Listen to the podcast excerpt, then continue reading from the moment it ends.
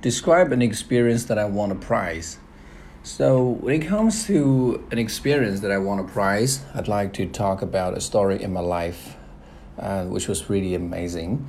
And it happened a couple of months ago. I won a big prize in a piano competition, so I invited my family to have a big dinner. And the story went like this. In the beginning, my piano teacher told me that there was a very important piano competition in my city and some piano masters will be the judges.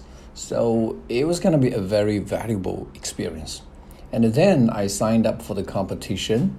And in order to show my skills fully, I picked a piece of music by Friedrich Liszt, who is my favorite musician. And then I practiced very hard day in and day out. And then on the competition day, I warmed up my hands and got really confident. So I did a very good job. And as a result, I wowed the judges and I got the first prize. After that, I was given the bonus.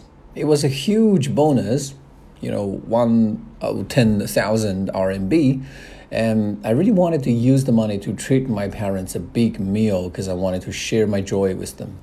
And then in the end, I picked a fancy French restaurant and ordered plenty of seafoods, including um, oyster, lobster, salmon, um, shrimps, and so on. And we really had a blast.